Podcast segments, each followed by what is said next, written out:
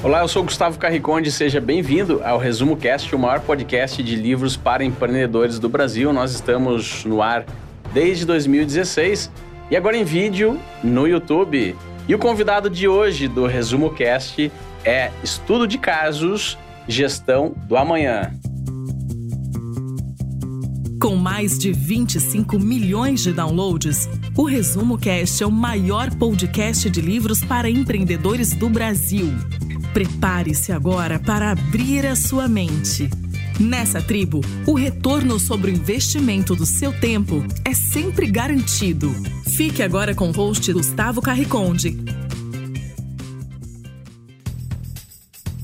Esse livro foi escrito por Sandro Magaldi e José Salib Neto, Estudos de Casos de Gestão da Manhã. O que está por trás do sucesso das empresas escaláveis, aprenda como os casos Magazine Luiza, Mercado Livre, iFood, Nubank, Best Buy e Domino's Pizza. E hoje eu estou aqui com o Sandro Magaldi, que é já um convidado frequente nosso aqui no Resumo é. Cast. Seja muito bem-vindo, Sandro, para falar sobre essa tua nova, mais recente obra, Estudo de Casos, Gestão da Manhã. Prazer estar aqui com você, agora pessoalmente, né, Gustavo? Sempre uma honra. Ah, eu sou ouvinte né? De longa data, inclusive. Então é sempre muito bom poder compartilhar as nossas obras com você. Legal. Que pena que o Salib não está aqui. Possivelmente é. no próximo a gente Vamos convida embora. ele. Mas eu já vou começar, Sandro, perguntando sobre qual foi a conclusão que você chegou ao estudar tantos cases assim, utilizando a metodologia que vocês explicam Perfeito. aqui na introdução do livro. Fala um pouquinho sobre isso. Olha, Gustavo, você sabe que a, principal conclusão que a gente chega ao desenvolver esse projeto, ela está muito dirigida ao que nos motivou a desenvolver o projeto. Nós percebemos, Gustavo, que ao longo desses anos, as organizações acabaram imprimindo um modelo de gestão muito dinâmico, particular para se adaptar a esses novos tempos.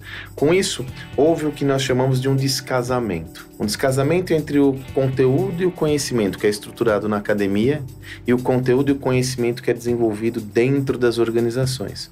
Hoje, em algumas frentes, você aprende muito mais olhando a estratégia, estudando, analisando a estratégia da organização, do que exclusivamente por meio do, das referências acadêmicas. Então, o principal achado nosso é como é possível você aprender por meio das práticas que as organizações estão adotando para serem bem-sucedidas, utilizando aí sim um arcabouço teórico para isso. Porque também, se eu só analisar a história da organização, é, vai me faltar um suporte para que eu possa estruturar um conhecimento mais claro sobre o que levou aquela organização até aquela estratégia, o que levou aquela organização a ser tão ágil, o que levou aquela organização a tomar aquelas medidas e decisões. Então a principal conclusão é que hoje nós aprendemos muito ao estudar os casos de empresas que estão sendo bem ou mal sucedidas na adaptação a essa nova realidade e correlacionar isso com uma base teórica, porque isso lhe dá condições de escalar esse conhecimento no seu próprio negócio. Legal. E para estudar esses cases, vocês desenvolveram, Sim. posso dizer assim, Sim, é, é uma, é autoral. uma metodologia é. que ela é baseada em nos building blocks, né? Isso. Né? Então vocês segme, ou quebram o, o case e o caso em alguns blocos Exatamente. e analisam individualmente como um médico examinaria os órgãos separados de um, de um paciente. Exatamente. Da onde surgiu isso, né, Gustavo? Nós, esse, essa obra já é a nossa sétima obra, né? Seis em conjunto com o Salib e uma que é uma obra autoral. Mas é o sétimo projeto.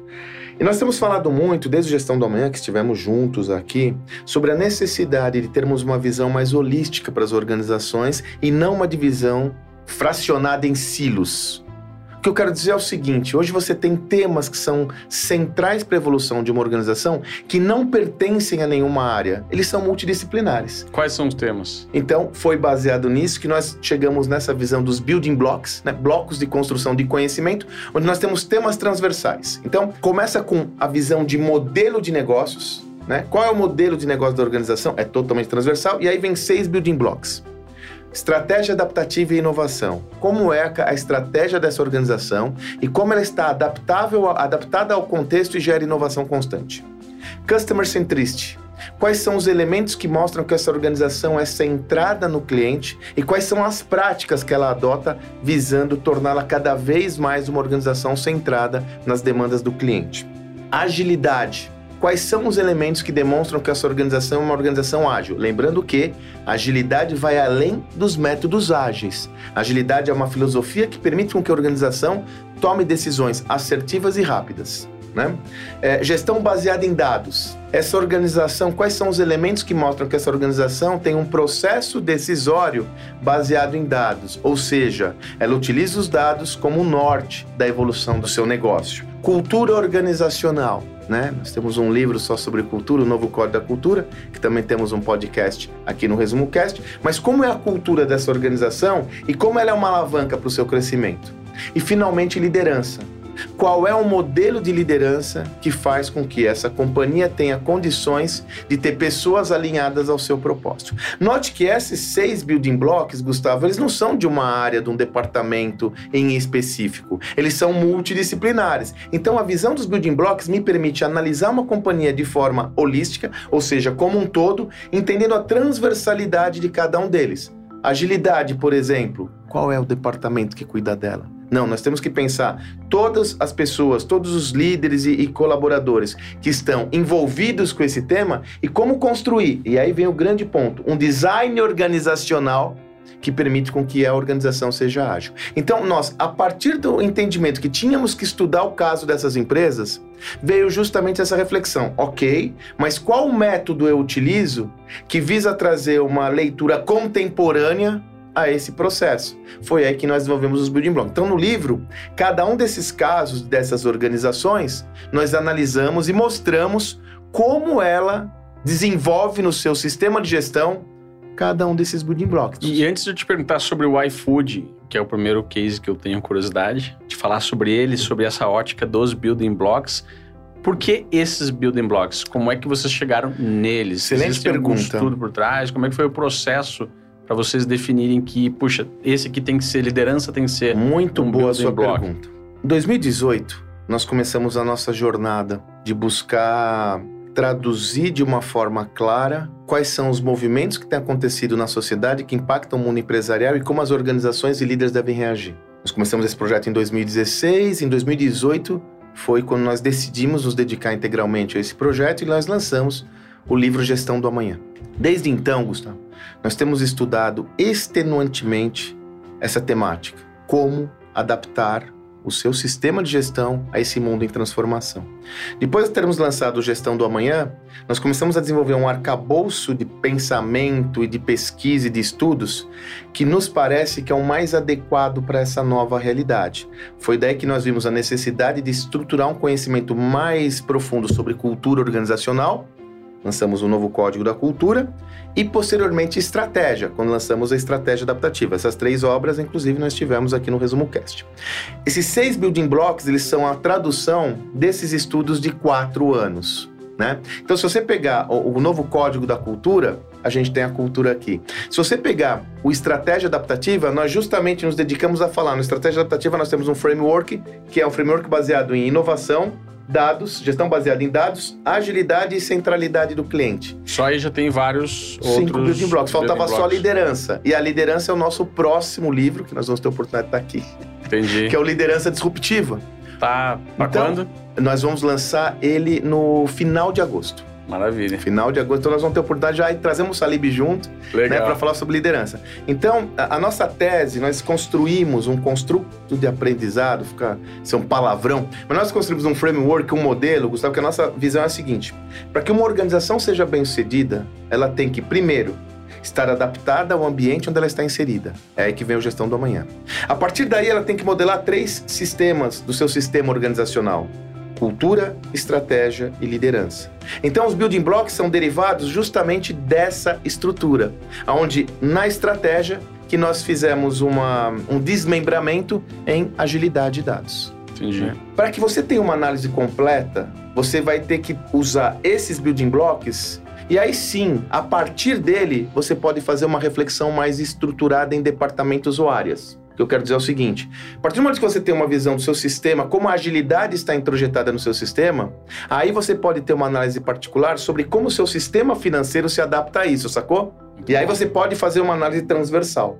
Ah, Meu sistema financeiro em relação à agilidade, gestão de dados, cultura, liderança, estratégia e centralidade do cliente. Então, essa é a nossa tese, é construir uma lógica que seja transversal. Conhecimento funcional de um lado, transversalidade por meio dos building blocks do outro. Legal. Vamos para os cases, Sandro. Posso te perguntar sobre o iFood? Muito bom. É uma história que começou em 97, segundo a linha do tempo. Sem dúvidas, quando nem era Não é iFood, algo né? recente, sim, né? sim, sim, E sim. ele percorre uma linha do tempo onde vários eventos foram acontecendo, o mundo foi mudando. sim. Não há dúvidas. E há o negócio foi se adaptando. né? Obviamente que a mentalidade do iFood, talvez em 97, fosse muito diferente da de hoje. Mas o que, que, por exemplo, tem de na estratégia adaptativa do iFood hoje que transforme o modelo de negócios do iFood em um modelo diferenciado e, inovador? Muito bom. Ou vai falando sobre alguns outros Muito boa a blocks sua aí? questão, muito boa. O iFood tem uma particularidade, né, é, Gustavo, que é muito interessante. O iFood começa lá atrás, eu até peguei o livro que eu queria lembrar como Disque Cook, em 1997. Agora, o turning point, o ponto de inflexão do iFood, quando ele deixa de ser apenas um delivery com foco muito restrito, acontece justamente em 2011, quando ele é adquirido pela Móvel e se transforma no iFood, da forma como nós conhecemos. A partir daí, ele imprime um ritmo de crescimento muito expressivo. É evidente que ele foi favorecido mais recentemente com os efeitos da pandemia. Né? É evidente, mas ele já vinha numa ascensão muito importante. Vamos é, pontuar. Qual é o tipping point do iFood? Qual é o inflection point? Qual é o ponto de inflexão no iFood?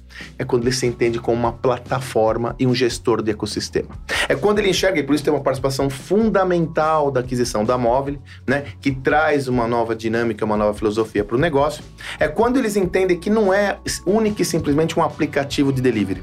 É quando ele entende que ele tem stakeholders importantes para entregar valor a saber, cliente final, que é o consumidor final, os restaurantes e, sobretudo, e aí vem o grande ponto, a logística, com os moto-entregadores. Até então, não só o iFood, mas os aplicativos de delivery basicamente eram o quê? Um meio de aproximar quem quer comprar uma refeição de quem produz a refeição.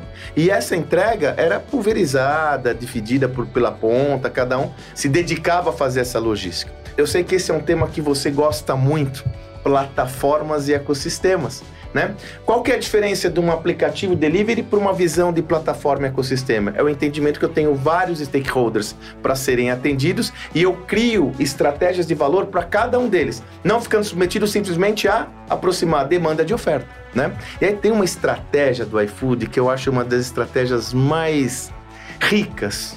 Eu não sei se você sabe, nós contamos no caso, o iFood agora é uma montadora uma montadora de moto elétricas, né? Quando nós vimos esse achar, eu falei, cara, que diferente, né? Então, enfim. Pode dizer to... que houve uma, uma adaptação. Não há dúvidas. Não há dúvidas. Não há dúvidas. Na realidade, o iFood ele é investidor da Volts, que é uma empresa nacional, inclusive lá de Recife, oriunda do Porto Digital, um dos maiores hubs de inovação e empreendedores do, do, do Brasil, né? E a Volts já era uma fabricante nativa brasileira de fabricação de moto elétricas e o iFood viu uma oportunidade tão grande que ele se tornou investidor do, da, da Volts. Qual que é a história? Vamos começar com centralidade, ao tal do Customer Centricity. Se eu tenho três stakeholders na minha plataforma, eu tenho que pensar o Customer Centricity em relação aos três. três players. Eu tenho que olhar o Customer Centricity em relação ao cliente final, ao restaurante e ao moto entregador. Quando você vai olhar o moto entregador, qual que é um dos principais impactos na saúde financeira do moto entregador na sua relação de despesas e custos? Combustível né? Sobretudo em tempos recentes, onde a explosão do valor dos combustíveis impacta diretamente no bolso do moto entregador, o que pode inviabilizá-lo. Se inviabilizar esse agente, acabou o iFood. Então o iFood tem que pensar no combustível do entregador para não inviabilizar a própria plataforma. Na realidade, ele tem que pensar em como viabilizar o negócio desse cara Sim. e aí ele vai ter um desdobramento das possibilidades. Né? Uma delas é essa, depois a gente fala sobre outras que o iFood está fazendo com o moto entregador. Se eu analiso que ele tem uma demanda, que é o combustível, começa a ter uma reflexão. Como eu viabilizo esse negócio de uma forma mais plena? Poxa, se todos tivessem uma moto elétrica, que maravilha, beleza. Então, mas vamos lá, tem mais, tá? Eu entro de sócio, então, de uma empresa para fornecer uma moto elétrica para o meu entregador. Mesmo assim, eu tenho um outro desafio. Como eu viabilizo a compra da moto elétrica? Né? Como ele vai comprar a moto elétrica? E aí vem uma outra engenhosidade do modelo. Quem financia? Uma o iFood. fintech. O iFood criou Virou uma uma fintech. fintech. Exatamente, o iFood Ah. se transforma numa fintech e ele mesmo financia a aquisição da moto. E olha a engenhosidade, Gustavo. Ora, se eu tenho esse moto entregador, que quase 100%, muitas vezes 100% da renda está amarrada ao meu negócio, eu tenho o quê? Toda a visão de retirada desse indivíduo. Ele pode dar crédito de acordo com se ele Exato. paga. Eu não vou te dar um crédito de 500, mas eu vou te dar de 200, porque eu sei que cabe os 200. E mais, se a demanda desse motoentregador é o iFood, ele não vai pagar essa prestação? Se ele ficar inadimplente, ele pode sair da plataforma. Mas mais ainda, o iFood pode reter o valor na saída, na retirada. Mas você diria que essas soluções disruptivas e tão criativas estão disponíveis para qualquer segmento, Vamos- varejo? Vamos embora, vamos varejo. Vamos falar de varejo? Vamos, Nós vamos temos lá. o Best Buy no livro. Beleza. Veja, e aí que vem a nossa tese. Eu tenho que entender o meu negócio como um protagonista de um ecossistema e promover conexões de valor para gerar potencialmente novos fluxos de receita. Vamos falar sobre varejo, nós temos Best Buy no livro. Best Buy, nós escolhemos Best Buy de propósito, sabe, Gustavo? Porque a gente queria pegar uma companhia da economia tradicional e Best Buy já quebrou umas quatro vezes, cara. Fala um pouquinho para o pessoal que não está acostumado com o Best Buy, Então. como é que é o case? A Best Buy é uma empresa de eletroeletrônicos americana, ok? Tipicamente americana, não está no Brasil.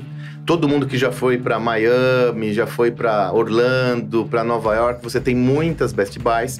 Chegou a ser uma das maiores empresas do varejo americana, mas teve sérios problemas, sobretudo quando a Amazon entrou no jogo e o digital ficou forte. E aí, com esses sérios problemas, a gente conta essa história no livro, ela teve que se reinventar. E se reinventar várias vezes. Mais recentemente, e isso está no livro que deu tempo de trabalhar o livro, houve o impacto da pandemia. Ela conseguiu se estruturar muito bem, inclusive trazendo a Amazon para a plataforma. Qual foi a lógica dela, Gustavo? Peraí, eu tenho uma coisa que a Amazon não tem, que é capilaridade.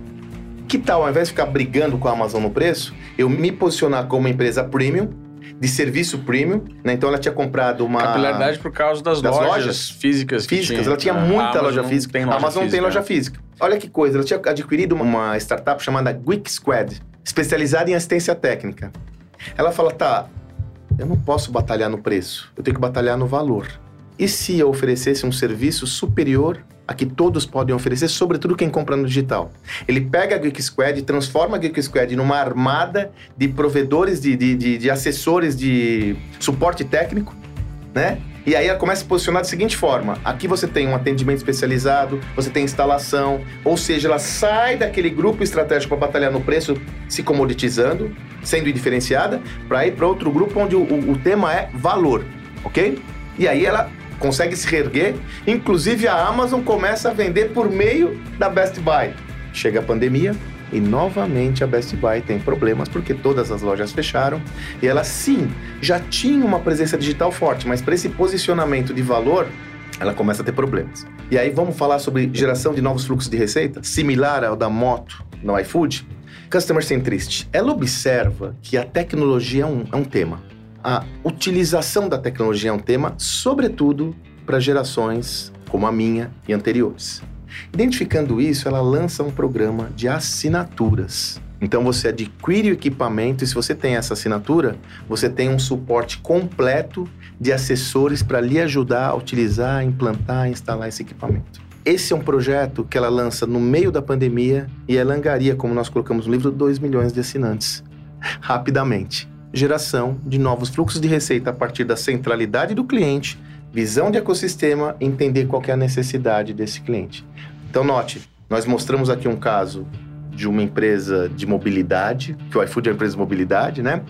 Da alimentação, um caso de varejo. O que que une esses casos? De novo eu volto a insistir. Entendimento de que toda organização faz parte do ecossistema.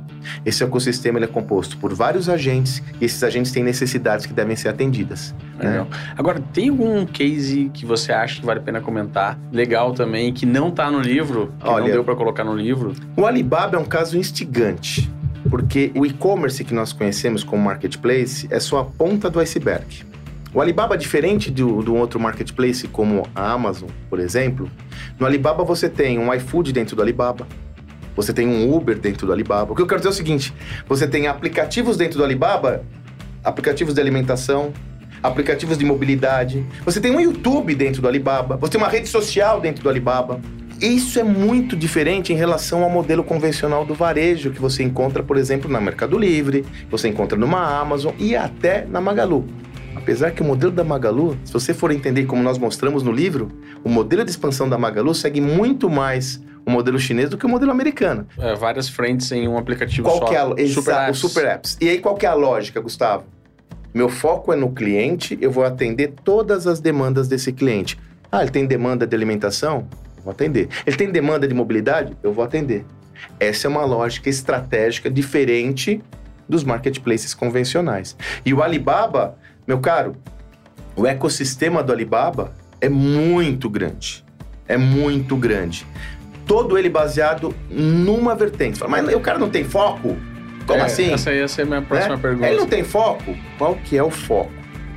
O entendimento das demandas do cliente e aproveitar as sinergias provenientes dessas demandas. Então, um dos modelos, um dos negócios mais importantes do Alibaba é o negócio de logística, né? A Canyon. A empresa de logística do Alibaba é um- uma potência, cara. Ela tem acordos com mais de 300 companhias aéreas de todo mundo e já em mais de 180 companhias aéreas de todo mundo e em 300, mais de 300 países da Europa e Ásia ela é entrega em 24 horas. E só para tangibilizar isso, eu finalizo aqui do Alibaba, né? Isso é tão interessante, Gustavo, que estava estudando o Alibaba e vi nessa Canyon, eles têm um serviço de mobilidade urbana, de gestão de cidades. Por exemplo, de gestão inteligente de semáforos. Aí você fala, cara, o que, que isso tem a ver? Tem tudo a ver. Porque como o objetivo deles é entregar rápido e a logística é fundamental, eles começaram a desenvolver um serviço para ajudar as cidades para ter um, um espaço semafórico mais inteligente para eles entregarem mais rapidamente. Entendi. Esse é o foco. Mas esse tipo de, de, de- de solução disruptiva não está só apenas disponível para uma grande plataforma, uma, uma grande Hum. corporação. Como é que é o pequeno empreendedor que Então, está vamos nos lá. acompanhando e pode ser disruptivo, mas ele não consegue ter tantos né, tentáculos e... Nesse, mas vamos pensar o seguinte? Gustavo, ó, nós contamos seis histórias nesse livro. As seis começaram pequenininhas, né? Hum. Mas se você pegar três, três, Mercado Livre, iFood e Nubank, cara, esses caras hoje têm o Mercado Livre, é uma das maiores empresas da América Latina em faturamento, ou melhor, em valor de mercado, perdão. Tá ali ela e a Vale estão ali batalhando sempre, daqui a pouco o Mercado Livre tende a, a se deslocar. Se você ler no livro, as empresas começaram literalmente de porta de garagem, uma figurativa, uma visão figurativa, né? Sem recursos, com founders sem grana que fizeram acontecer. Então, a reflexão que eu faço sempre é o seguinte: quando eu olho essas organizações hoje, elas estão grandes, robustas, eu falo, isso não é para mim. A reflexão não deve ser essa. Por isso que eu adoro linha do tempo. Eu tenho que refletir essa organização como começou. Quando ela começou, ela era igual a muitos ouvintes, muitos empreendedores que têm negócios pequenos. O qual motivo levou essa organização de ser uma organização pequena a uma organização emblemática e protagonista dessa nova economia? Seu mindset, a sua visão de negócios, a sua orientação e a sua crença de que ela poderia ter essa ambição. Então eu vi isso na prática. Então eu não quero desmerecer de fora assim, não, é fácil, é moleza, é só você pensar. Não, não é isso que eu tô falando. Mas eu não tenho dúvidas que muitas vezes nós temos, sobretudo no Brasil, um complexo de vira-lata e falar isso não é para mim. Eu colocando na cabeça que isso não é para mim, não será. E quando você entra nas organizações como é, um consultor para falar sobre esses building blocks, uma das formas de, de fazer com que os building blocks se aperfeiçoem é mudando o mindset das pessoas, é trabalhando a cultura. Ah, Como é que você faz na dúvidas. prática para mudar a cultura de uma organização que quer se tornar disruptiva? Excelente pergunta. Gustavo, toda empresa tem uma cultura. Nós falamos sobre isso quando nós fizemos nosso podcast sobre o novo Código da Cultura. né? Toda organização tem uma cultura.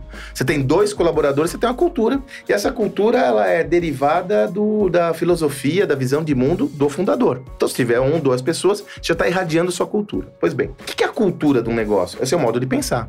É sua filosofia, são suas, é sua filosofia que se traduz em práticas, comportamentos, rituais, processos, mas no fundo Porque as pessoas fazem É. sem olhar o manual. Exatamente. Eu, eu, eu tenho uma das definições que a gente usa no Código da Cultura Ah, que eu mais gosto. É meu jeito de ser. De ser. Cultura é o jeito de ser da- do Resumo Cast, é o jeito de ser da Amazon, é o jeito de ser. Aqui tem um jeitão. É claro que com a, a organização vai criando, vai ficando mais robusta, eu crio processos, métodos para fortalecer essa cultura. Pois bem, então, se cultura é meu jeito de ser, ele é resultante. Uma empresa não existe, né, Gustavo? Eu sempre comento. Uma empresa é uma abstração jurídica. Né? Aqui no Brasil é um CNPJ. O que existe de fato são pessoas reunidas em prol de um objetivo comum. Então, quando eu falo da cultura, eu falo de um pensamento coletivo que está que é resultado da soma dos pensamentos individuais. Como eu mudo uma cultura? Mudando o conhecimento. Se o meu conhecimento estabelecido, se o meu repertório, ele remonta a uma realidade que sim deu certo durante muitos anos ou décadas, mas ele não está adaptado a essa, como eu me adapto? Mudando meu repertório, adaptando o meu repertório, adaptando o meu conhecimento, adaptando o conhecimento das pessoas a essa nova realidade. Então, no final do dia, a transformação cultural demanda a transformação da mentalidade do repertório das pessoas. É por isso, Gustavo, que tem um elemento que está muito presente nessa obra, em todas as nossas obras, que é a importância do aprendizado. Eu só mudo se eu aprender, se eu tomar contato, se eu conhecer e se eu executar aquilo que eu aprendi. Então, quando a gente fala sobre, ah, eu entro com essa visão de building blocks na companhia, ela fala, tá, legal, eu vou evoluir, eu vou mudar. Essa mudança se consubstancia aonde? Como? Em aquisição de conhecimento sobre cada uma dessas estruturas e aplicação desse conhecimento. Legal. Agora, Sandro, fala sobre os cases que não deram certo, aquelas empresas que não estão no livro e que não se adaptaram, não mudaram a sua cultura, a liderança não é. foi adaptável. A Nokia é um caso interessantíssimo que nós contamos em mais detalhes no Gestão do Amanhã. E se eu não me engano, a gente volta ao caso no Estratégia Adaptativa. É tanto livro que eu acabo me perdendo um pouco nas referências. Qual é um ensinamento importante da Nokia? Olha que interessante, Gustavo. Lá, a Nokia chegou a valer 168 bilhões de dólares. No auge da Nokia, ela teve uma visão clara, oportuna do que iria acontecer. Ela entendeu que cada vez mais geolocalização seria um atributo de valor nos seus produtos. Pensando dessa forma, qual foi a estratégia? Aí que vem um dos motivos principais da derrocada da Nokia. Né? Ela pensou com a cabeça velha. Ela falou: vou colocar um monte de antena no mundo todo. Ela compra a Navitec, uma das maiores empresas de antena, a maior empresa de antenas da Europa, imobiliza um capital de 8 bilhões de dólares, o maior investimento que ela já fez, e um dos maiores na época, e compra uma empresa de antenas. Olha que ironia! No mesmo mês que a Nokia adquire a empresa de antenas, alguns empreendedores em Israel tiveram a mesma perspectiva. Eles enxergaram que cada vez mais seria um atributo valorizado pelo indivíduo a geolocalização. Só que eles pensaram novo com a cabeça nova bom, peraí, eu não preciso de antenas. Se eu tenho um aparelho celular, né, um aparelho celular conectado vai ser antena, eu vou transformar cada indivíduo em uma antena. Esses caras desenvolvem um negócio que depois foi adquirido pelo Google. Quem é? O Waze. Waze. Então note que a Nokia deu um, ela teve uma boa visão de mercado, era uma empresa vitoriosa, com certeza. A Nokia da minha geração era uma das empresas mais inovadoras, inovadoras do mundo. Porém, ela não teve espaço e abertura de pensar o novo com uma cabeça fresca do novo. Depois de quatro anos que ela adquire a Navitec, ela é vendida para a Microsoft por 8 bilhões. Olha que paradoxo, pelos 8 bilhões, olha que ironia, pelos 8 bilhões de dólares. A mesma grana que ela pagou à empresa, foi vendida pela Microsoft, um dos casos mais emblemáticos de destruição de valor de uma companhia rapidamente. E a Microsoft, depois de um, um ano, ela atribui no seu balanço contábil esse investimento como perda. Hoje a Nokia que a gente conhece não é a Nokia que nós estamos nos referindo que era fabricante de celulares. Hoje a Nokia é uma empresa de redes e infraestrutura para comunicação, né? O que acontece é que a resistência em entender o novo muitas vezes é mais forte do que a sua competência técnica. Por isso que eu tenho que mudar a cultura do negócio e trazer a lógica do aprendizado para que eu tenha flexibilidade de raciocínio para entender o novo com uma cabeça nova. Senão eu posso repetir fórmulas velhas e um outro moto que a gente sempre comenta, né? as empresas estão sucumbindo não por tentar fazer coisas novas nessa nova era. Elas estão sucumbindo por fazer a mesma coisa, mesmo que com excelência durante muito tempo. É a primeira vez na história dos negócios onde ficar parado é mais perigoso do que se mover. Legal. A cultura, então, ela, ela é impactada pelas crenças, convicções das pessoas, os hábitos, os comportamentos, e muitas vezes uma pessoa entra sem cultura nenhuma, com uma cultura diferente, em uma empresa onde a cultura é muito forte, ela modifica as Exato. coisas que ela pensa, o que ela acredita, o que ela acaba fazendo, se comportando de, de forma a ser assimilada ali pelo ambiente que ela está que, que, ela tá incorporada. Então isso me leva a crer, o Sandro me corrige se eu, estiver errado, que o RH é um dos departamentos mais importantes, porque o RH é que vai atuar na cultura, pois é, é o que vai trazer pessoas. Deixa uma mensagem aí para quem trabalha com RH eu e diria quer se pois é, manter é, relevante. Eu diria que anos. deveria ser. Se os líderes dos departamentos de pessoas, de recursos humanos, não entenderem a relevância da cultura, vai ser mais um cavalo que passa encilhado que alguém vai subir nesse cavalo. Né? Já houve outros casos como esse, como reengenharia, outros métodos que passaram à luz dessa lógica e foi dominado por outra, por outra área. A questão da cultura é multidisciplinar, ela envolve toda a organização, mas tem que ter uma liderança sobre isso. E é inegável que a área de recursos humanos de pessoas é a que está mais gabaritada para liderar esse processo. Porém, para isso, é necessário que os profissionais de recursos humanos e pessoas se aprofundem de uma forma como se não houvesse amanhã nessa temática da cultura, porque ela envolve muitas variáveis, Gustavo.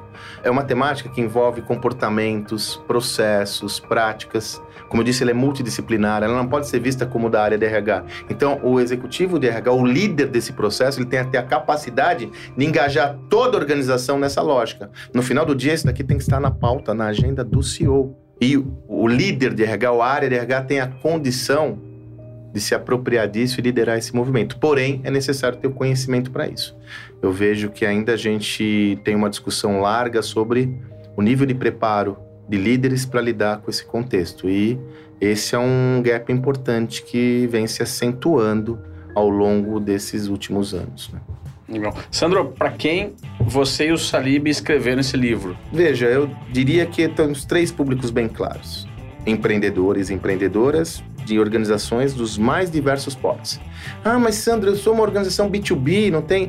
Cara, você aprende com. Por isso que o building block é importante. Você aprende com a estrutura de caso e aí você faz um depara. Inclusive, o livro tem no final uma sugestão de questões estratégicas para você fazer para o seu negócio. Então, uma sugestão de dinâmica para você fazer no seu negócio, um how-to, né? Sim. Então, para empreendedores e empreendedoras de organizações dos diversos portes, para executivos, pessoas que estão em posição é, não só de comando, mas estão conduzindo organizações para que elas possam refletir sobre essa prática nos seus negócios, e um terceiro público, de profissionais liberais, consultores, professores que querem ter uma ferramenta para prover esse tipo de conhecimento nas organizações. Essas são as nossas três personas claras: empreendedores, executivos e profissionais liberais, professores, consultores e quem lida com conhecimento.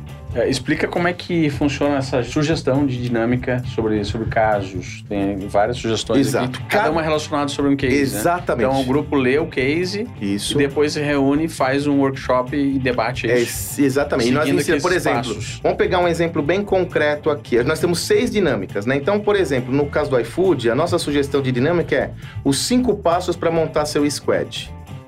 Então, como eu monto um squad no meu negócio? Aí você tem os sete passos para construir a jornada do cliente. Aí você tem os passos para você construir os indicadores de meta para o seu negócio. Então, você tem seis sugestões de dinâmicas que você pode desenvolver usando um método de design thinking, por exemplo, colocar toda a sua turba e rodar para construir esse conhecimento na prática. É um modelo como fazer mesmo, how to, né? Uhum. Que a gente achou importante, porque tá, eu vi tudo isso, como eu faço no meu negócio? Tem seis frameworks aqui para você construir. E você acredita que consistentemente realizando esses workshops e promovendo esse tipo de iniciativa, isso vai gradualmente mudando a cultura das pessoas? Qual é a tua experiência prática com não isso? Não tem como não efetividade. mudar. O, o Gustavo não tem como não mudar, porque isso tem um efeito prático e um simbólico.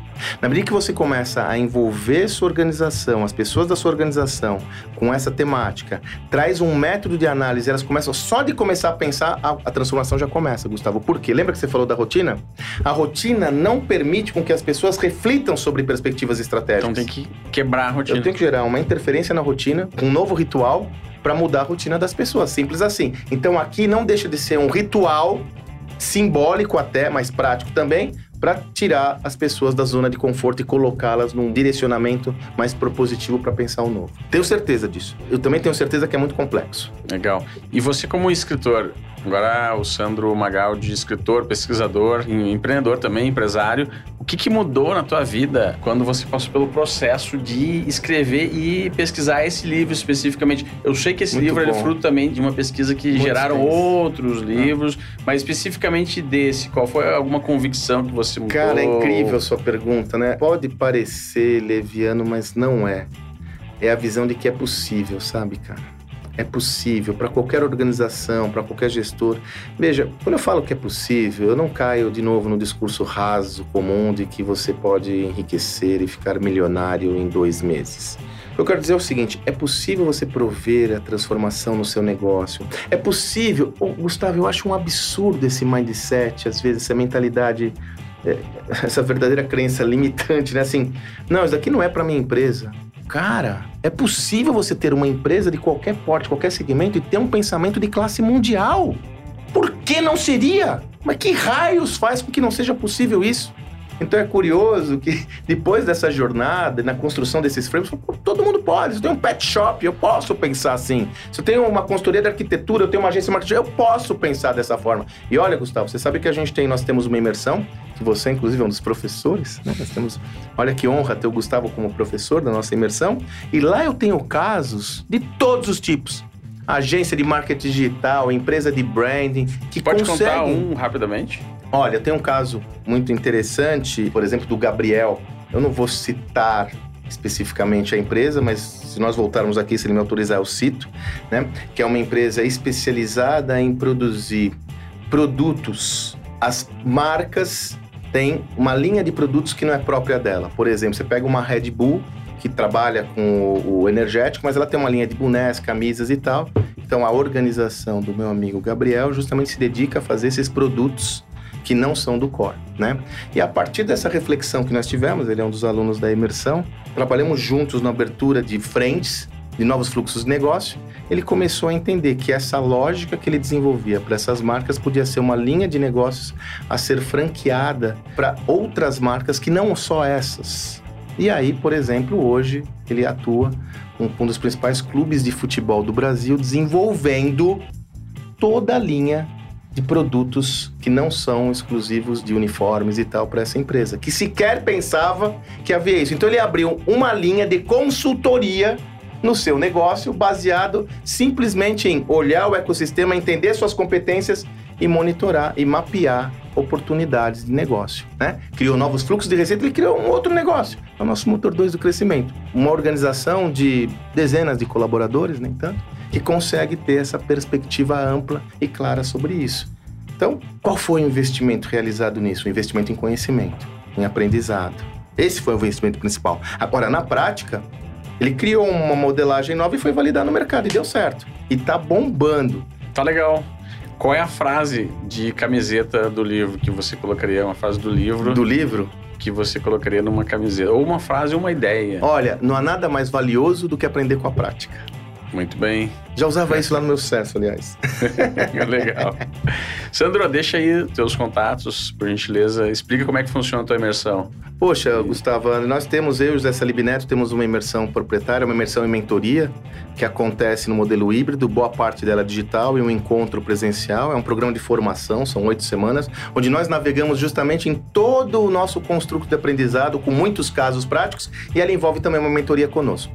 Os participantes da nossa comunidade da mentoria têm acesso direto ao meu pensamento e ao do Salib para ajudá-lo na concepção dos seus negócios. Nessa mentoria nós temos convidados externos com aulas específicas, como a sua, né, sobre metaverso, temos aulas sobre agilidade, dados, temos a, a possibilidade de qual é a nossa principal proposta, é, é, Gustavo? Transformar a vida das pessoas por meio do conhecimento de gestão relevante adaptado a essa nova realidade. Então, esse é o nosso projeto. Nós temos as turmas começando regularmente, são oito semanas o programa. Quem desejar é só entrar lá no meu perfil, Sandro Magaldi, que aí eu mando as informações, enfim, comenta que é ouvinte aqui do Resumo Cast, que seguramente a gente faz alguma coisa especial em prol desse projeto, que você sabe, eu sou um admirador do seu projeto. Eu lhe acessei antes até dessa jornada como ouvinte, né? Eu acho que o Resumo Cast tem uma contribuição importantíssima. É um construto de aprendizado leve. Você faz a curadoria dos projetos que me permite valorizar o meu, meu ativo mais importante que é tempo. Então, se você tiver interesse na nossa imersão aí, se você achar que faz sentido estar conosco, manda mensagem para mim, eu mando as informações, mas fala que você é ouvinte do Resumo Cast que a gente faz alguma condição especial para você estar tá com a gente. Legal, Sandro, obrigado pela tua presença aqui, Sandro Magaldi. O livro está disponível, obviamente, na Amazon. Estudo de casos, gestão do amanhã. Se você curtiu esse episódio do Resumo Cast, não esqueça de curtir também o nosso canal, deixe um comentário aqui nos comentários do YouTube. Isso ajuda a gente a propagar o algoritmo desse conteúdo. Ativa as notificações, tudo que tem que você já sabe que tem que fazer no YouTube e nos acompanha no próximo episódio do Resumo Cast com mais um grande livro para empreendedores. Obrigado, até a próxima. Toda semana um novo episódio, gratuito e feito por quem entende de resumo de livros de negócios.